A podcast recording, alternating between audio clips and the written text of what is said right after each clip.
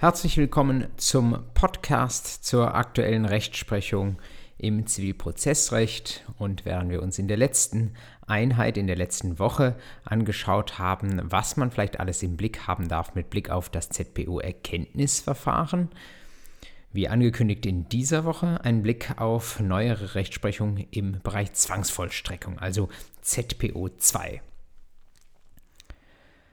Das wird nicht ganz so lange wie letzte Woche, auch das habe ich schon gesagt, es sind nicht ganz so viele Urteile, denn der Schwerpunkt liegt sowohl in der Praxis als auch in der Prüfung regelmäßig eher auf ZPO 1 als auf ZPO 2. Aber ein paar Entscheidungen gibt es doch und manchmal ist es so, dass man mit Entscheidungen auch ganz gut lernen kann, weil die nochmal darauf aufmerksam machen, wie das in der Praxis aussehen kann, dass man das eine oder andere Detail im Blick haben sollte, das man vielleicht ansonsten beim Lernen übergangen hat. Also hoffentlich eine gute Anreicherung für Ihre Vorbereitung für die Klausur.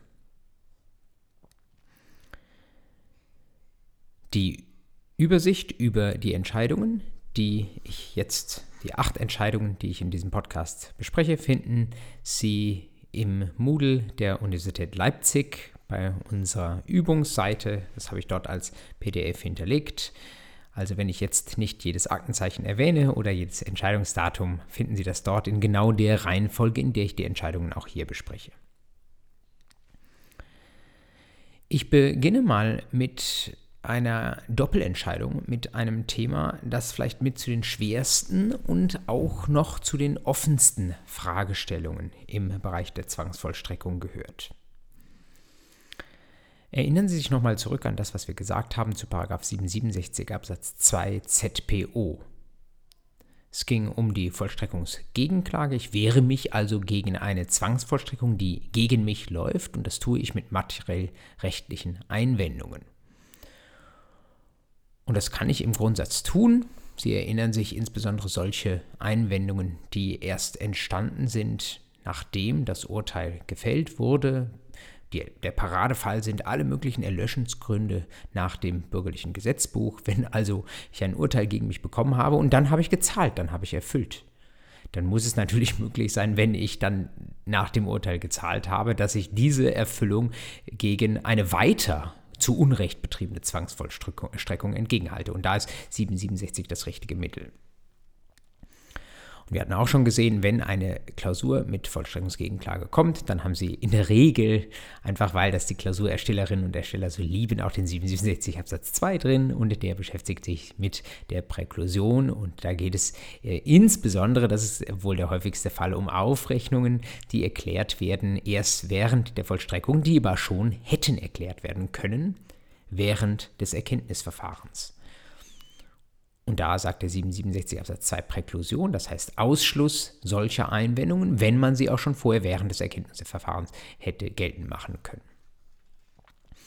Eine ganz ähnliche Vorschrift, auf die wir nicht näher eingegangen sind, ähm, für den Sonderbereich der Vollstreckungsbescheide, die ja nach überwiegender Auffassung auch materielle Rechtskraft genießen, ist der 796 Absatz 2.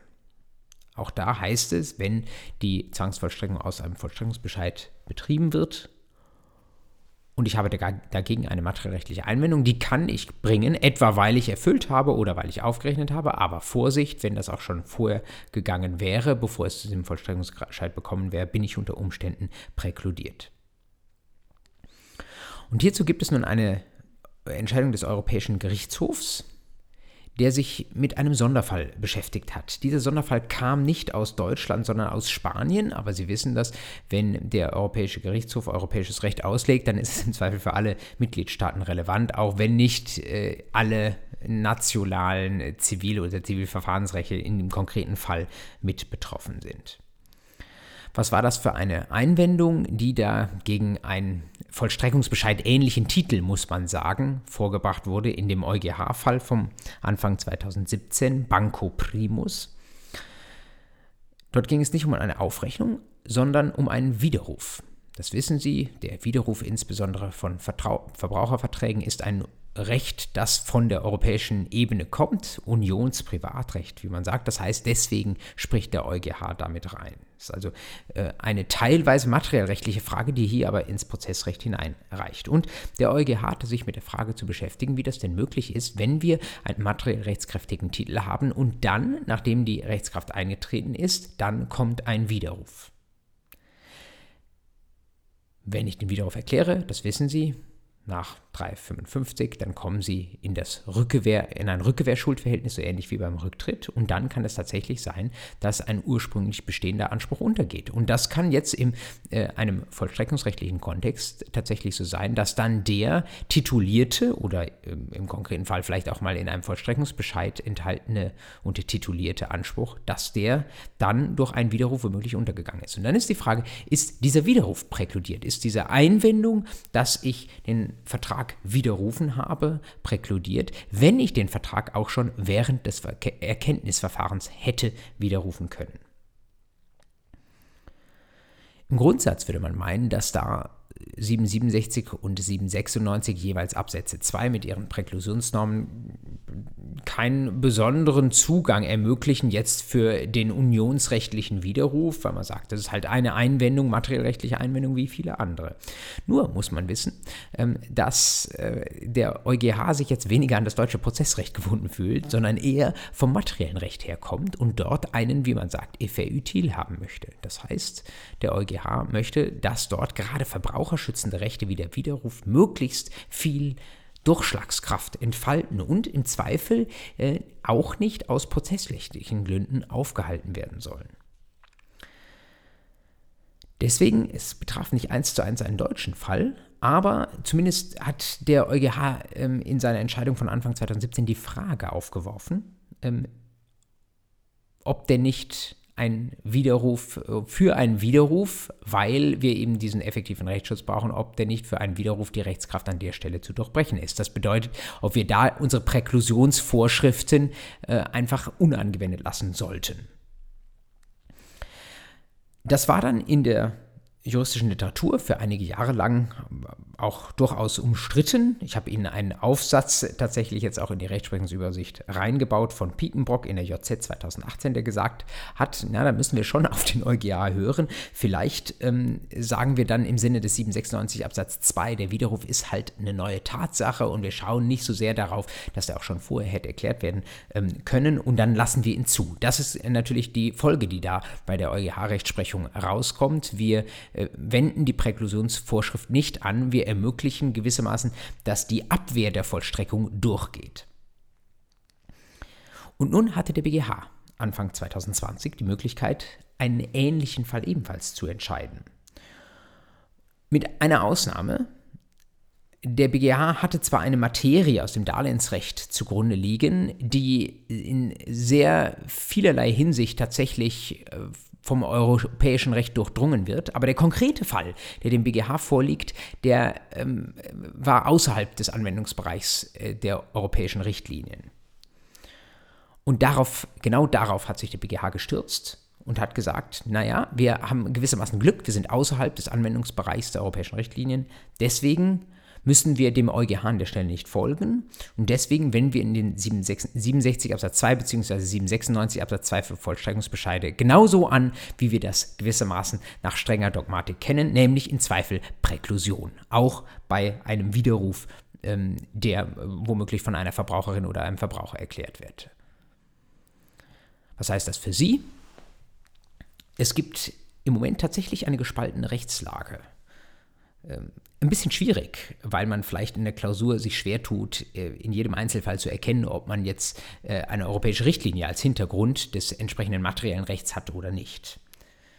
In der Tendenz gilt, je jünger das materielle Recht ist, das Gesetz, äh, auf das man sich beim Widerruf beruft, desto eher, desto größer die Wahrscheinlichkeit, dass es aus Europa kommt und desto weniger darf man Präklusionsvorschriften anwenden. Aber es bleibt erstmal eine Streitfrage. Der BGH hatte gewissermaßen Glück, dass er ähm, das dann auch nicht im EuGH vorlegen musste, sondern das gewissermaßen klassisch äh, präklusionsfreundlich entscheiden konnte. Aber es wird in der Zukunft mehr und mehr andere Fälle geben. Und äh, aus meiner Sicht die Tendenz in der Richtung geht dahin, dass man mit dem EuGH sagt, da machen wir eine Ausnahme von der Präklusion, da lassen wir ähm, den Widerruf wegen des FR-Util auch nachträglich durchgehen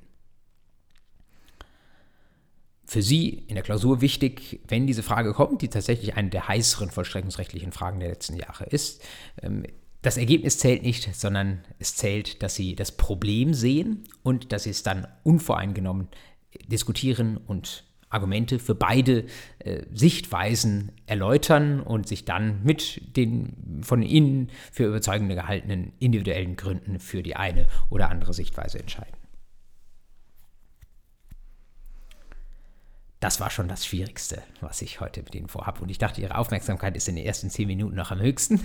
Deswegen, ähm, wenn Sie das äh, jetzt schon durchblickt haben, wunderbar, sind Sie durch ein schweres Problem durch. Wenn Sie es nochmal nacharbeiten wollen, schauen Sie einfach nochmal auf die Rechtsprechungsliste drauf.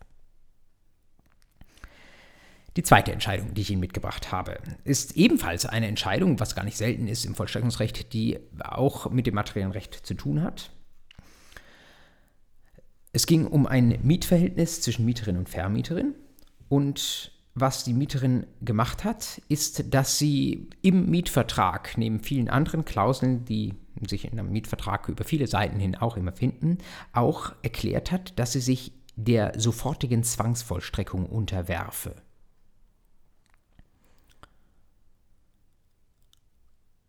Also, sie hat gesagt, wenn es mal hart auf hart kommt und liebe Vermieterin, ich dir meine Miete schuldig bleibe, dann darfst du gewissermaßen ohne Umwege sofort in die Zwangsvollstreckung reingehen. Und der BGH hatte Mitte 2017 darüber zu befinden, ob das nicht eine unzulässige Übersicherung ist nach 551 BGB. Wenn Sie in den 551 BGB reinschauen, dann sehen Sie, da geht es um Begrenzung und Anlage von Mietsicherheiten, also Mietkaution. Und das wissen Sie, äh, vielleicht sogar aus Ihrem eigenen Mietvertrag. Äh, Mietkaution ist dazu da, um ähm, die Zahlung der Miete abzusichern und auch das, was Sie vielleicht auch noch kaputt machen in Ihrer Wohnung, wenn Sie da eine große Party feiern und dann ausziehen, dann ist die Vermieterin dankbar, dass sie die Kaution noch in der Hand hat. Und jetzt ist äh, die eine Partei in diesem Verfahren tatsächlich auf den Gedanken verfallen, zu sagen, naja, ähm, wenn wir jetzt schauen, wir haben sehr viele Klauseln im Mietvertrag drin, äh, diese Mietkaution, das ist doch das hauptsächliche Mittel dafür, um die Vermieterin abzusichern. Und wir haben in 551 eine Regelung, wie diese äh, Kaution nach oben begrenzt sein muss. Da steht ganz genau drin, wie viele Monatsmieten das sein darf und mehr darf es denn nicht sein. Und dann ging die, wie ich finde, durchaus stimmige Argumentation in die Richtung zu sagen, ähm, naja, wenn hier die Mietsicherheit nach oben so gedeckelt ist, dann kann es doch eigentlich nicht sein, dass wir auf anderem Wege, was jetzt keine Kaution ist, aber eine sonstige gewissermaßen äh, Preisgabe von Rechten der Mieterin, dass wir auf anderem Wege dann zusätzliche Sicherheiten für die Vermieterin bekommen. Und ähm, die äh, Argumentation war, das ist eine unzulässige Übersicherung. Das ähm, äh, kennen Sie im äh, Zweifelsfall gerade im Kreditsicherungsrecht mal, dass man das über 138 Absatz 1 BGB macht. Hier könnte also Wucher ähm, oder sittenwilliges Rechtsgeschäft. Ähm, hier könnte man das aber tatsächlich schon direkt aus 551 BGB herauslesen, weil da eben etwas von der Begrenzung von Mietsicherheiten drinsteht.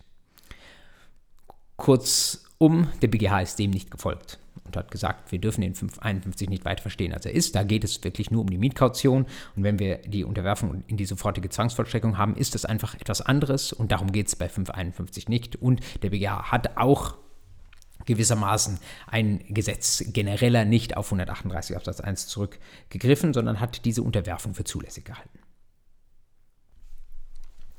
Die nächste Entscheidung, die ich in meiner Liste aufgeführt habe, ist ein besonderer Fall. Ein Fall, der durchaus bekannt geworden ist und zwar deswegen, weil er die deutschen Gerichte gleich vielfach beschäftigt hat, weil er ganz, ganz viele verschiedene Facetten hat, die nicht nur, aber eben auch ins Zwangsvollstreckungsrecht hineinreichen und weil die Beklagte sich wirklich in auch teilweise kreativer Weise gegen das gewehrt hat, was die Gerichte ihr eigentlich aufgetragen haben. Vielleicht haben Sie am ehesten von diesem Fall schon gehört unter dem Begriff digitaler Nachlass, also eine erbrechtliche Frage,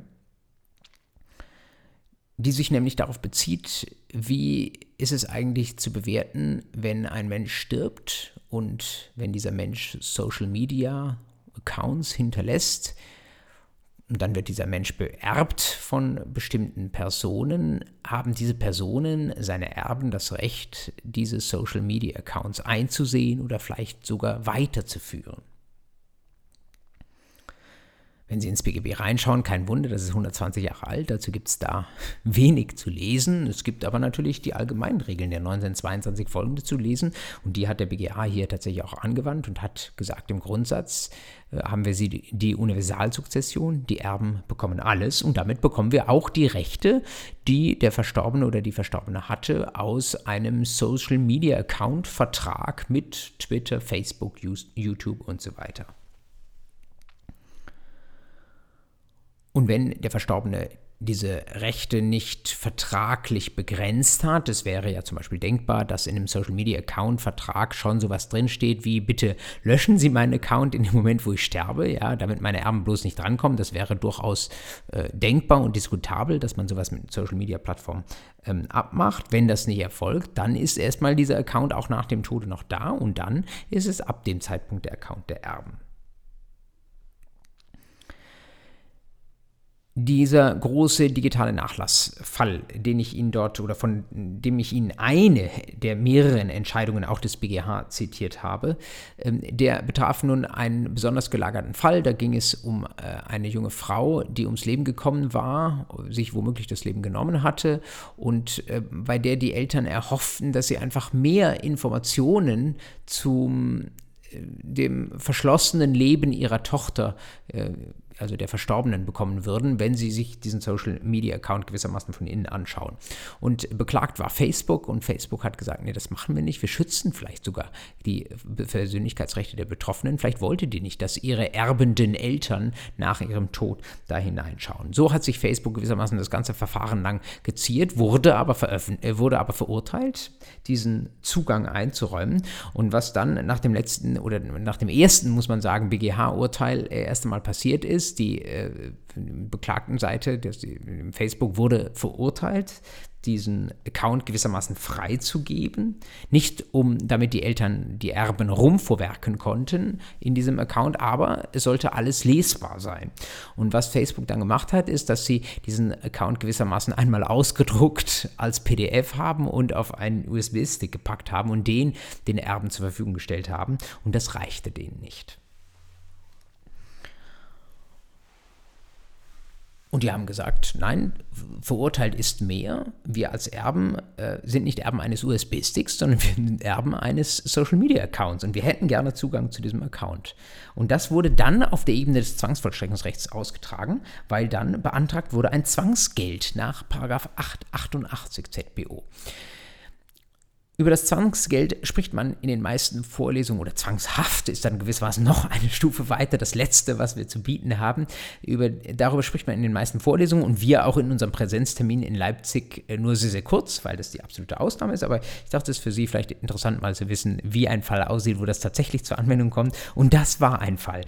Der BGH hat dieses Zwangsgeld gewissermaßen gebilligt, weil er gesagt hat, ja, äh, es reicht nicht, was ihr da gewissermaßen erfüllt habt in, ähm, in Vollstreckung dieses Titels. Äh, USB-Stick reicht nicht und wenn ihr nicht bereit seid, mehr zu machen, äh, Facebook in Haft nehmen ist ja schwierig, da müsste man dann gewissermaßen einen Geschäftsführer dran, dann gibt es eben ein saftiges Zwangsgeld und auf dieses Zwangsgeld hin, jedenfalls so darf man die juristischen Medien lesen, wurde dann tatsächlich auch komplett geleistet, was tituliert war, nämlich der Zugang zu einem echten, zum vollständigen Social-Media-Account.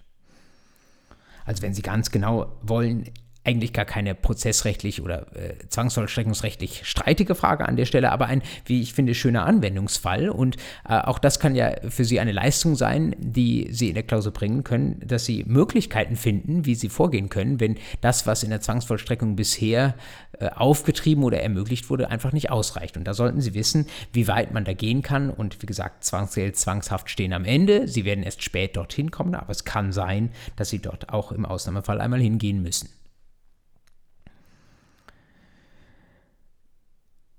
Die Nummer 4 auf meiner Liste. da lesen Sie etwas von einer vollstreckungsbeschränkenden Vereinbarung. Was ist eine vollstreckungsbeschränkende Vereinbarung? Oder was war das in diesem Fall vom BGH aus Mai 2017? Da hatten wir in einem familienrechtlichen Fall zwei Eheleute, die ihre Ehe auseinander oder Ex-Eheleute, die ihre Ehe auseinandergesetzt haben und wo es unter anderem um Zugewinnausgleich ging.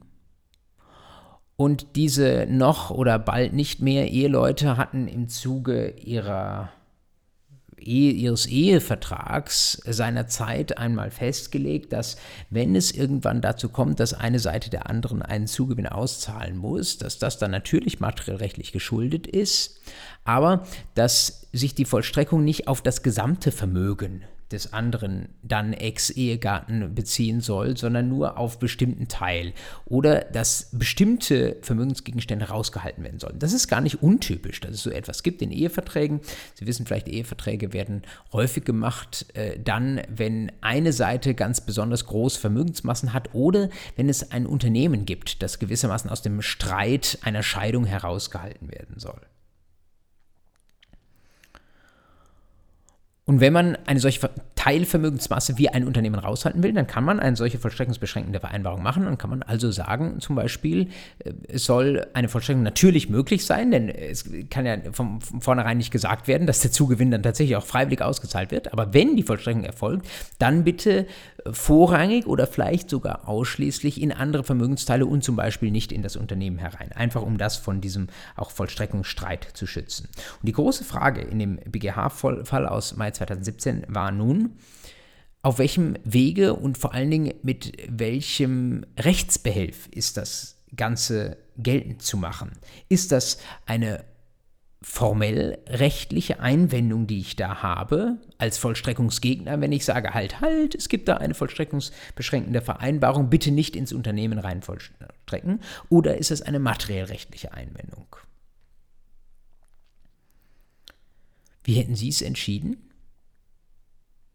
Ich bin mir ziemlich sicher, Sie hätten es richtig entschieden, so wie der BGH es gemacht hat. Der BGH hat gesagt, das ist nicht ein Verfahrensfehler, im Vollstreckungsverfahren, sondern das ist tatsächlich eine materiellrechtliche Einwendung. Das heißt, es ist zu rügen und man muss sich dagegen wehren, nicht mit der Erinnerung nach 766 ZPO, sondern mit der Vollstreckungsgegenklage nach 767 ZPO. Das muss man wahrscheinlich nicht zwingend zu sehen, denn man könnte ja schon auch argumentieren, dass solche vollstreckungsbeschränkten Einbar Vereinbarungen ein bisschen das Wie der Zwangsvollstreckung äh, sich damit beschäftigen und deswegen so Dinge sind, die eine Gerichtsvollzieherin einfach berücksichtigen muss, wenn sie die Zwangsvollstreckung auf den Weg bringt. Gleichzeitig ist es eben etwas, was nicht so im Gesetz drinsteht die Gerichtsvollzieher, die kennen ja nicht unbedingt vollstreckungsbeschränkende Vereinbarungen, sondern sie kennen das Gesetz, die ZPO, das kennen sie sehr gut. Und deswegen, das ist jedenfalls die Tendenz des BGH an der Stelle, was im Gesetz drinsteht, was das Vollstreckungsverfahren anbetrifft, wenn da was falsch gemacht wird, dann gerne die Erinnerung, weil wir dann einen formell rechtlichen Fehler haben. Aber wenn es ähm, Absprachen gibt, die sagen, hier bitte keine Vollstreckung, dann hat das eigentlich überwiegend materiell rechtlichen Charakter und damit ist der 767 der richtige Rechtsbehelf.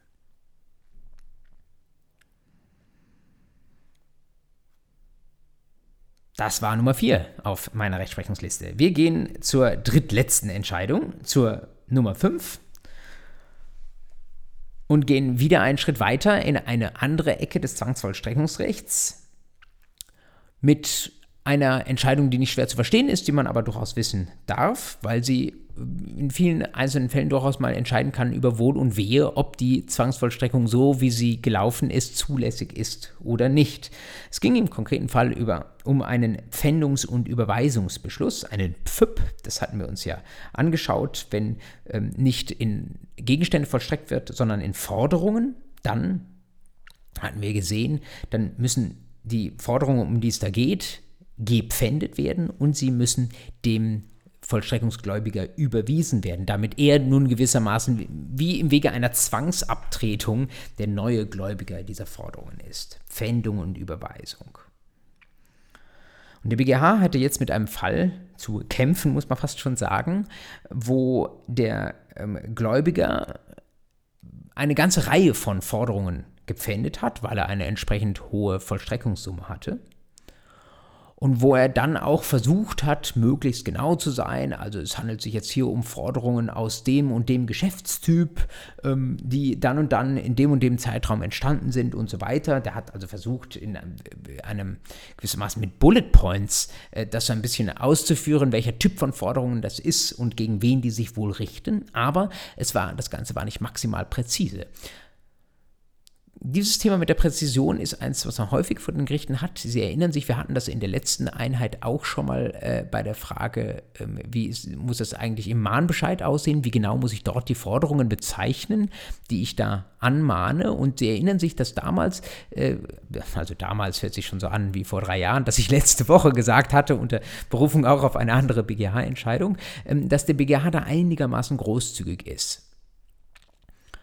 Und dass er sagt, wenn das näher bestimmbar ist, äh, zum Beispiel wenn ich Rechnungsnummern aufführe oder so, dann reicht das. Interessant, dass der BGH hier im Vollstreckungsrecht sogar eher noch groß, großzügiger ist und noch nicht mal Rechnungsnummern ähm, verlangt,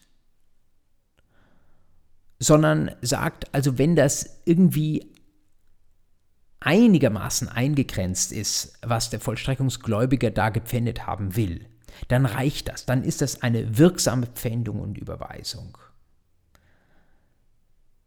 Das verwundert auf den ersten Blick, denn was man ja möchte, wenn da eine Forderung, äh, um nochmal den sprechenden Begriff zu nehmen, zwangsabgetreten wird an unseren Vollstreckungsgläubiger, dann möchte man ja doch irgendwie von außen wissen, welche Forderung das genau ist. Wir wollen doch irgendwie sehen können, wer jetzt bei welcher Forderung gerade der aktuelle Gläubiger ist. Und wenn das im Unklaren ist, dann fragt, mich, fragt man sich, ob das tatsächlich ein rechtswirksamer Vorgang sein kann. Aber der BGH hat auch eine wichtige andere Sache gesagt, nämlich versetzen wir uns mal in den Vollstreckungsgläubiger hinein. Der weiß ja im Zweifel so gar nicht, was es da konkret alles an Forderungen gibt. Der hat ja nicht, ist ja nicht selbst Herr oder Frau der Buchhaltung beim Vollstreckungsschuldner, sondern er schaut gewissermaßen nur sehr grob von außen auf das regelmäßig ist ein Unternehmen die Vollstreckungsschuldnerin. Und dann muss der versuchen, irgendwie einigermaßen treffend einzugrenzen, welche Forderungen er da haben will. Das ist alles andere als leicht. Vergleichen Sie das nochmal mit dem in der letzten Woche zitierten Fall im Mahnverfahren mit den Rechnungsnummern. Das ist, glaube ich, klar, dass man da mindestens die Rechnungsnummern haben will, denn wenn ich eigene Forderungen anmahne per Mahnverfahren, dann sind es ja meine eigenen Forderungen. Ich habe die Rechnungen geschrieben, die dann irgendwann nicht bezahlt wurden, dann ist so viel Präzision mir möglich. Wenn ich aber Forderungen pfänden lasse, die eigentlich ursprünglich nicht meine Forderungen waren, dann ist doch wie ich finde, recht klar, dass da eine etwas allgemeinere Bezeichnung dieses Forderungsbestands möglich und ausreichend sein muss. Und genau so hat der BGH entschieden. Hieß in dem konkreten Falle, der Pfändungs- und Überweisungsbeschluss war gewissermaßen trotz nicht maximaler Präzision wirksam. Meine beiden letzten Entscheidungen für diese Woche sind Sonderfälle. Viele der Urteile, gerade des BGH, die wir sehen, sind natürlich Sonderfälle, die besonders gelagert sind. Deswegen kommen sie zum BGH, weil man nicht weiß, ob das, was die unteren Instanzen geurteilt haben, tatsächlich dann auch höchstrichterlich Bestand hat, weil da noch keine Erwartungssicherheit besteht. Ähm, umso interessanter sind die Fälle, die man dann dort kriegt. Es sind beides Fälle, in denen die Vollstreckungsschuldnerseite gesagt hat, ja, äh, man kann grundsätzlich hier über eine Zwangsvollstreckung nachdenken, aber der Fall ist so besonders gelagert, dass das hier irgendwie nicht passt. Die Zwangsvollstreckung muss beendet werden. Im ersten dieser beiden Fälle ging es um eine Einstellung der Zwangsvollstreckung nach den Paragraphen 707 und 719 ZBO. Diese beiden Vorschriften beschäftigen sich mit der Einstellung der Zwangsvollstreckung, also gewissermaßen ein Stoppschild, das da aufgestellt wird, in dem Fall, dass die zu vollstreckende Entscheidung dann doch wieder aufgehoben werden könnte, entweder weil eine Gehörsrüge platziert wurde oder weil das vorläufig vollstreckbare Urteil mit einem Rechtsmittel angefochten wird. Es war aber in dem Fall, der dem BGH da Mitte 2019 vorlag, keine genau solche Konstellationen. Also es ging nicht darum, dass man jetzt erwartet hatte, dass das Urteil vielleicht doch langfristig nicht Bestand hat, weil es nochmal rechtlich angegriffen wird, sondern es ging um einen anderen Punkt. Man hat sich versucht, auf der Seite des Vollstreckungsschuldners, ob man nicht irgendwie diese Rechtsfolge der 707, 719 vielleicht durch eine Analogie noch hinkriegen könnte. Der Fall war aber tatsächlich eigentlich ganz anders gelagert. Es war ähm, ein Fall, wo der Vollstreckungsschuldner gesagt hatte, also das ist irgendwie ein bisschen unbillig, dass die Vollstreckung jetzt in dieser Weise ablaufen soll. Denn die Konsequenzen, die mit dieser Vollstreckung verbunden wären, die wären für mich wirklich riesendramatisch. Anders gewendet, wenn jetzt hier die Vollstreckung erfolgt, dann bin ich pleite. Obwohl ich eigentlich finanzstark bin ich kann das theoretisch bedienen, aber so wie mein Unternehmen strukturiert ist, so wie mein Unternehmensvermögen strukturiert ist, kann ich diesen Anspruch im Moment so nicht bedienen. Und wenn jetzt zwangsvollstreckt wird, dann ist mein Unternehmen dahin. Wie war das Unternehmen besonders strukturiert? Es war auf Vollstreckungsschuldnerseite ein Unternehmen, das hatte im Wesentlichen nur einen einzigen werthaltigen Vermögensgegenstand und dieser Vermögensgegenstand war ein Patent. Jetzt können Sie sich überlegen, wie wird in ein Patent vollstreckt? Ich vereinfache es Ihnen, dieses Patent wird blockiert. Details müssen Sie in der Klausur natürlich nicht wissen. Äh, sind aber, glaube ich, für die äh, Ratio oder für die Argumentation des BGH an der Stelle auch ähm, entbehrlich. Wichtig ist nur, ein Patent ist ein geistiges Eigentumsschutzrecht, das äh, genutzt wird, um irgendeine Erfindung erstmal zu schützen und die Erfindung dann natürlich auch wirtschaftlich zu nutzen. So, wenn ich jetzt als Unternehmen ein solches Patent halte und der, die Zwangsvollstreckung greift auf dieses Patent zu, können Sie sich vorstellen, dieses Patent kann ich jetzt als Unternehmen nicht weiter nutzen. Und wenn mein Unternehmen auf diesem Patent aufbaut und das Patent wird mir blockiert, dann bin ich mir nichts, dir nichts pleite. Ist erstmal verständlich, da steht man gewissermaßen emotional auf der Seite jetzt des Vollstreckungsschuldners. BGH hat trotzdem gesagt, das ist, liebes Unternehmen, liebe Vollstreckungsschuldnerin, dein Pech. Wenn du eine Vollstreckung gegen dich laufen hast, dann ist das ja erstmal, dann bist du ja verurteilt worden. Dann äh, ist das erstmal die geltende Rechtslage, dass du hier wohl etwas zu zahlen hast. Und wenn dann deine Unternehmensstruktur so besonders ist, dass du illiquide bist, dass du den Anspruch nicht bedienen kannst, dann ist das kein Problem des Vollstreckungsgläubigers, der da vielleicht eine bestimmte Geldzahlung erwarten kann.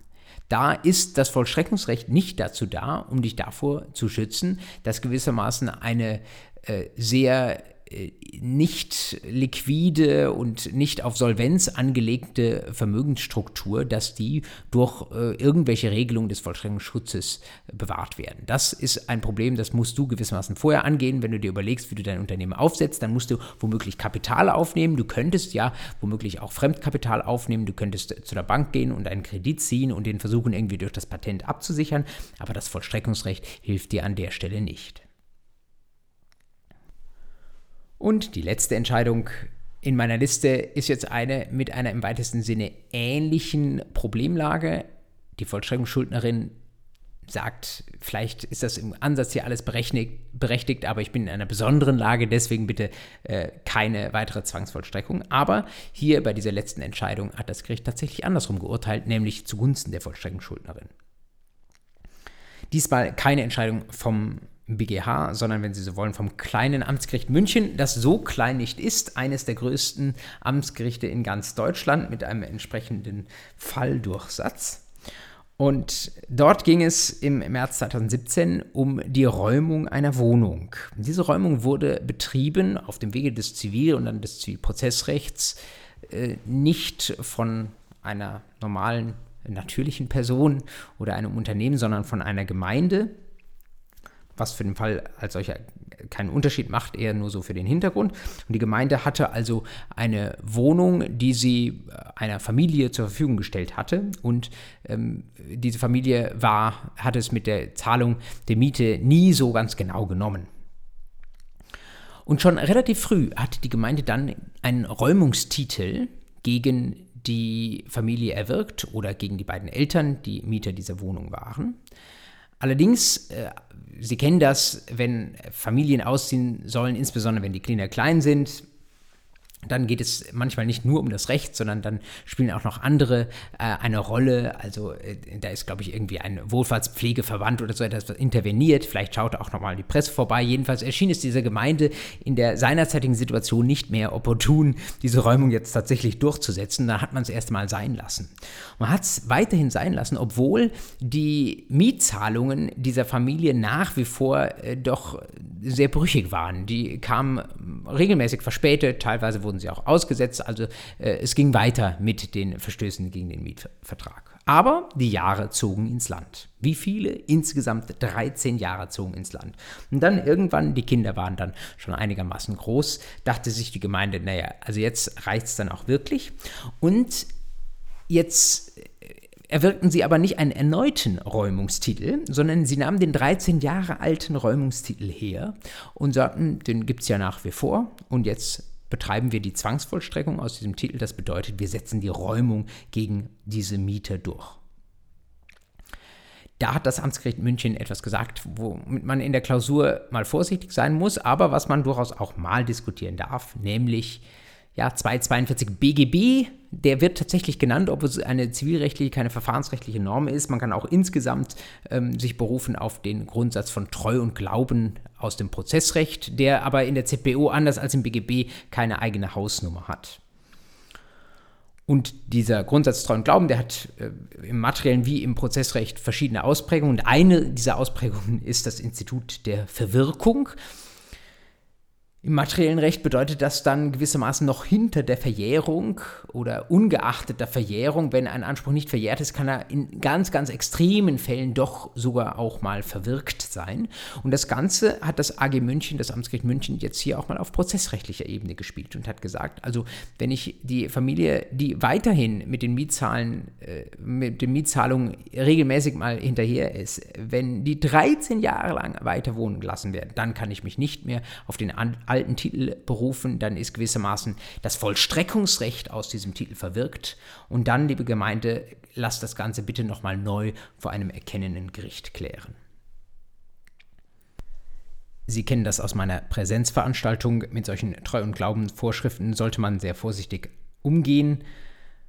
Man darf durchaus solche allgemeinen Rechtsprinzipien mal anwenden, aber dann bitte mit einem entsprechenden Begründungsaufwand. Das bedeutet, man muss sich seiner Sache ein Stück weit, sollte man sich der sicher sein, man sollte das Für und auch das Wider gut erwogen haben und sich dann mit einer entsprechend starken Begründung für die Anwendung solcher Prinzipien entscheiden.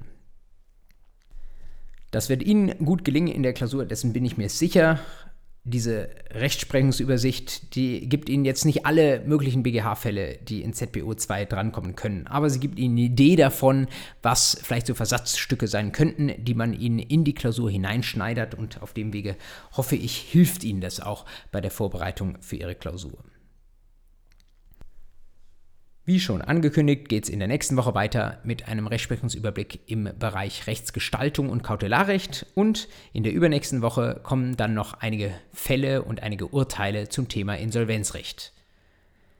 Bis dahin wünsche ich Ihnen ein gutes Wochenende, eine gute Zeit, viel Spaß, viel Freude beim Studieren und natürlich bleiben Sie gesund.